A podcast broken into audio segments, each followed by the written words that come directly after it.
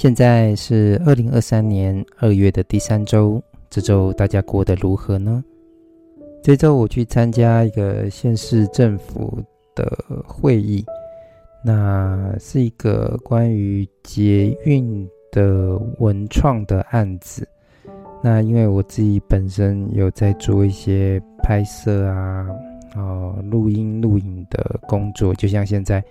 跟大家分享的这个 Podcast 哦，是只是我生活下去的借口这样的节目。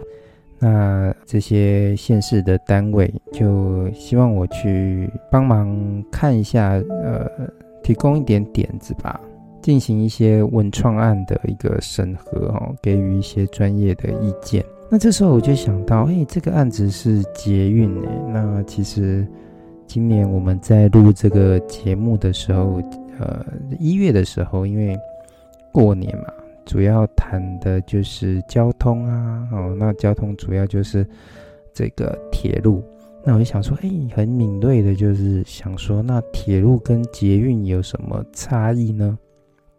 好像交通之神好像有，呃，注意到这样，我有录这个 podcast 节目，也给我一个，呃，跟缪斯谈好了说，那你你让一些坤华来谈，注意一下这样子，捷运跟铁路有什么差别哦，在这个诗的思考上这件事情，那我就认真的思考一下那个捷运这件事情，因为其实在台湾。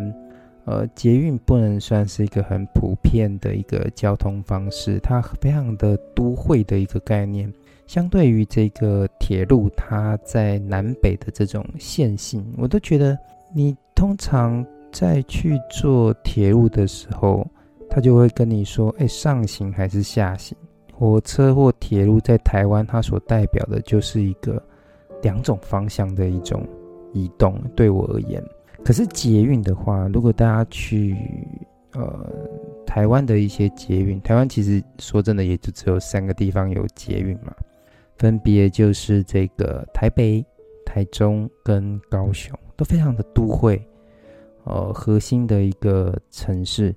你就会发现，哎，很多人因为在台湾捷运发展最就是最繁密的一个地方，就是在台北嘛。那你就会很多人就是去做捷运的时候，都会很容易在里面迷路。当然，如果你到那个日本东京，那那更复杂。可是光是这样，你可能就会觉得说有点晕。但是呃，可能是比较长一辈的人会有这样的状况。那为什么会这样子？主要就是说它的线路就是一个很像蜘蛛丝一样哦，它是一个。你可以讲，它就是没有一个像铁路一样那种上行下行这种这么简单二分逻辑的概念，它就是在非常后现代的一种流动跟盘旋的概念。那我这边，我其实在思索的时候，就重点就是在于这个盘旋这两个字。我每次坐在这个重要的城市，当然就是台北，坐捷运的时候，就不觉得说。自己是在非常固状的一种移动，总是好像，呃，这个捷运一直要带着我去绕这个城市，因为台北的这个捷运，因为它非常的交横穿纵嘛，所以常常你必须要换线，红线换蓝线，蓝线换绿线，总觉得两点不是一直线的概念，它总是要绕了一个路。这时候我就想说，嗯，那以我的思考是这样，其他的诗人是怎么样去书写看待捷运这件事情呢？呃，其实这些作品也是有的啦。那一般我们可能会马上想到是台北那个呃捷运公车诗文啊，有时候在那个捷运车厢里面会看到呃贴一些作品。可是我有时候去读的时候，不觉得呃这些作品跟捷运有那么直接的关系，就比较像是可能是一些奖项或是一些呃主持的这个选作的人哦，他们去选的一些作品，有时候常常会想说，这个作品跟我们的交通性有什么关系？那当然有时候也会刺激一些话题，就是好像几年前的选作啊，好像有一个。呃，网友就看了之后就会说：“哎，这道作品是在写什么？”哈，这当然就引起很多的讨论。那当然，我今天的话题不是放在这边，我比较关注的就是说，这样的一些诗作跟我们在城市中的盘旋有什么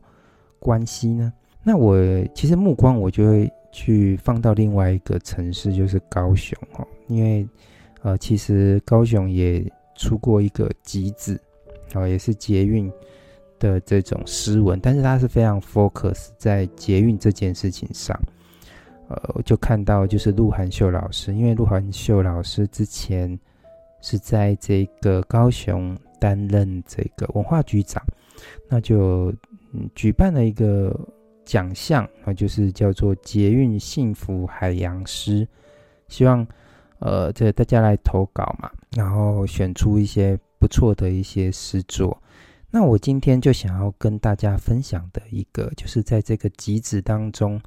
对，我觉得一个不错的诗就是沈晓峰的《我明白你是海》。现在就让我们一起来读这一首诗。我明白你是海，沈晓峰的诗，谢坤华朗读。我明白你或许是海，对于我。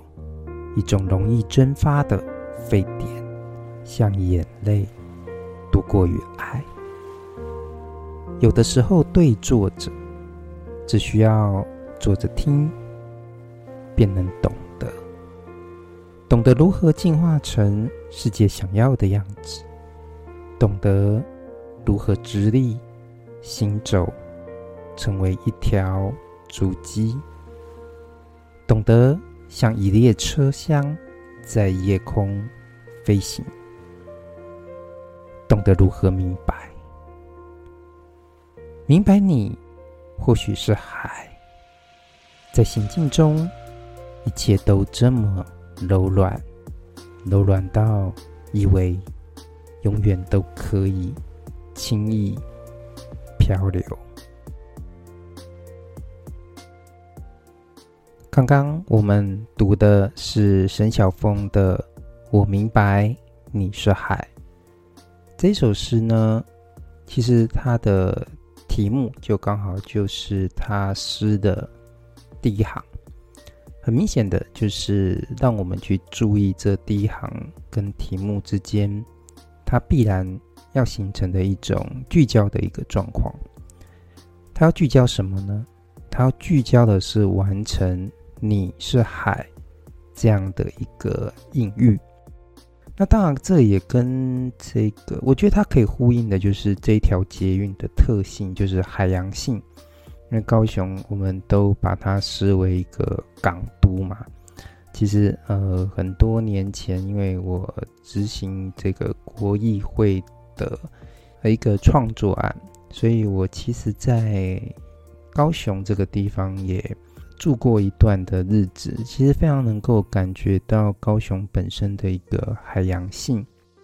所以这一首诗其实它非常能够抓准的，就是这个海洋跟捷运之间的关系。但是它也不是很单纯的去谈说，嗯，就是啊，这是海洋的捷运啊，会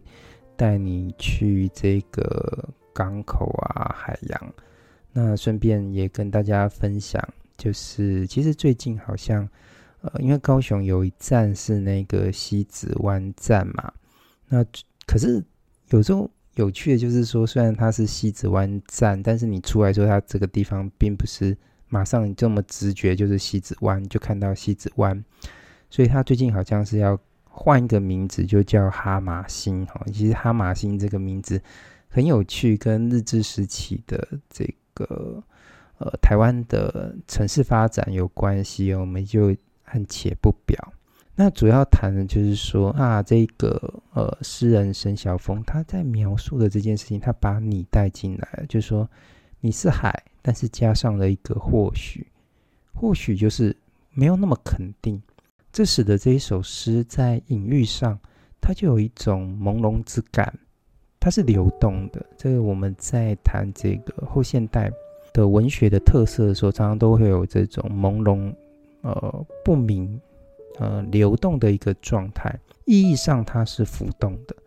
所以这个浮动，我觉得我还蛮喜欢，就是沈晓峰他第二行，他就说哈、啊，那我们就开始来玩一个任务，就是你是海这件事情。这个海有什么？他说啊，对于我啊，你像海一般的这个朋友哦、是男子或是女子，好、哦、的，大家各自取性别投射哦。他就说，诶，是个非常容易蒸发的沸点，因为呃，还是水嘛，有它的一个沸点。但是呢，他接下来又讲，像眼泪多过于爱，所以呢，这个眼泪必然是什么？不是一个幸福的眼泪，有它的那种冷冽之感。所以沸点跟冷冽的这个眼泪之间呢，就本身就形成一个对比。不过更重要的是，他的这一首诗的这个第二段。就会让你开始，就我刚刚讲的朦胧，就开始不太确定。就是说，因为他的第二段，他说懂得如何进化成世界想要的样子，懂得如何直立跟行走。这时候你想说，到底你是一个比较好的，还是比较不好的？你带我是去理解更纯粹的一个世界，还是一个非常社会化的一个世界？因为你看第二行，他就说进化。进化这个概念当然是指达尔文的这一种进化的概念嘛。哦，说原本，嗯，在他的说法，哦，人原本是从这个猿猴慢慢变成可以用工具，然后变成直立的一个人形的样子。可是这个进化，就像社会达尔文主义的概念来说，我们的进化是变成社会上所期待的那一种样子嘛。哦，所以他就说。变成世界想要的样子。我觉得这个世代诗人常常在写诗的时候都有一种，因为可能也是在成长的过程，总觉得就是好像世界有一个框架放在那边，然后我们就要去盖上那个呃框架，很像玩那个纸黏土嘛，然后盖上了那个框架之后，就变成那个。呃，一种模样，这是非常存在主义的一个一个思考。然后呢，哎，可是当然这一首这些呃朦胧不定的状况，也可以很有想象性。比如说，哎，像一样一辆列车呢，就在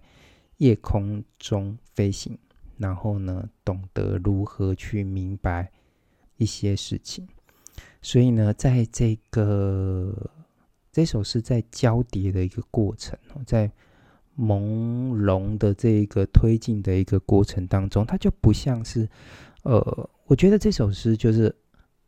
没有说一定要去颂扬什么，反而是去让我们去思索，嗯，很多事情就没有那么的明确，因为本身在现代化的工具啊，比如说你看你这一站到下一站啊，火车都要准时，然后。一站一站，它就是有一个次序感。其实，我们坐上这一台这辆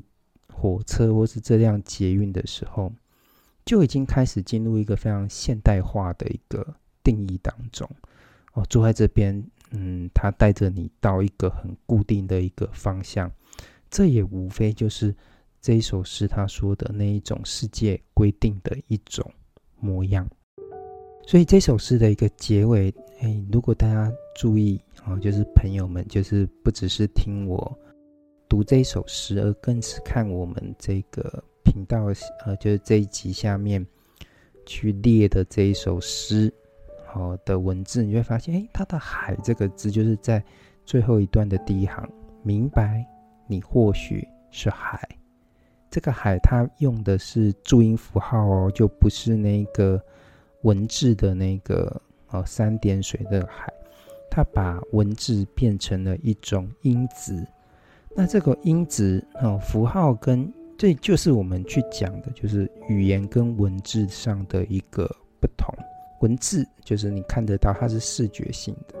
可是语言它本身是听觉性的。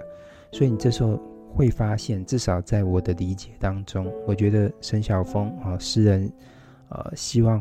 把一个东西，把文字被写下的文字呢，变成一种先天的语言，就是先有文字，先有语言，还是先有文字？这个问题并不是我们常问的是先有鸡还是先有蛋，显然似乎都是先有语言才会有文字。就像我们从呃妈妈的肚子里面生出来嘛，我们不是一开始就会写字，一开始是先慢慢学会母语。所以我觉得在最后一段，诗人就把这个“海”这个字呢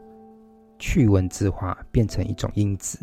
所以他才会说啊，在行进当中呢，一切这么的柔软，就像语言的这个流直性一样。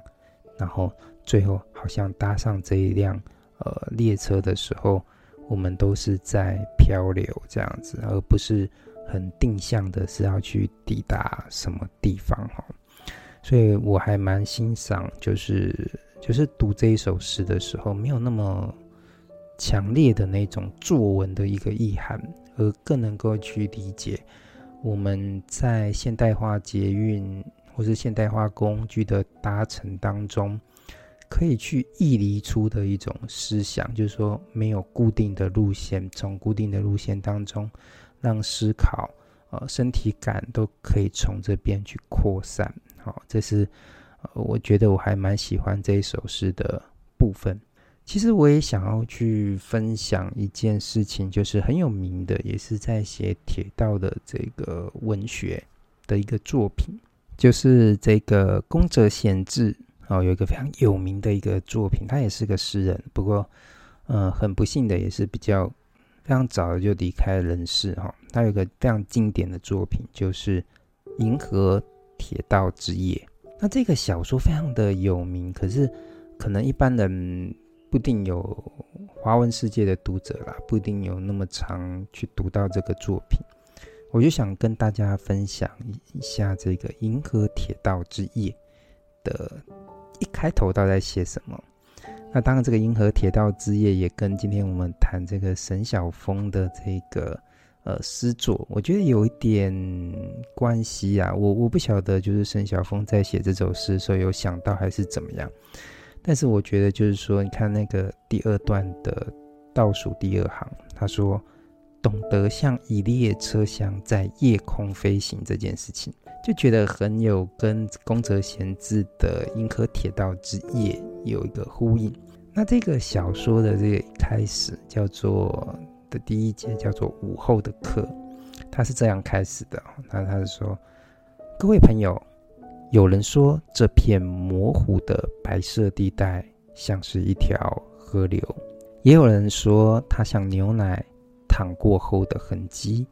那么，你们知道它到底是什么吗？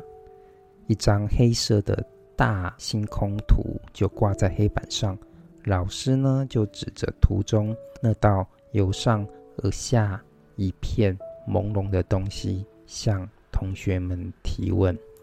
所以你看，呃，现代主义的一些作品哈，都非常重视谈一个就是朦胧的事物。而这个小说的一开始，就从一个在星图上面啊，老师对这个同学们指着说，这个星图上面的呃那条银河啊，去展开整个小说的一个想象。也或许呢，就是因为那一片银河。对我们而言，它都是一个可以度过的一个事物。只要我们有足够的想象能力，它都会成为一条可以行经的路。所以，其实，呃，也从我这一集在一开始前面去谈的，就是说，其实捷运或这种东西在城市当中，它是一个呃非常社会化的一个政治跟社会化的一个。产物哈，就是呃，属于交通的这个部分嘛，就觉得说，嗯，城市太拥挤而混乱，所以透过一个固定的一个路线，让我们去搭乘嘛，大众化捷运系统。可是它内在又设定的一种盘旋的一种一种状态，所以我们今天在进入这个社会当中的时候。有时候好像，嗯，都被大家固定的去走一些固定的一个路，究竟我们有没有那一种可能去寻找更多样的哦个性化的一个旅途呢？无论是在城市当中的移动，还是在城乡之中的移动，还是在我们生命的旅途。沈晓峰，我明白你是海。这是我们在二零二三年二月的第三周诗，只是我生活下去的借口，跟大家分享的诗。下一周我们会遇到什么诗呢？连我也非常期待。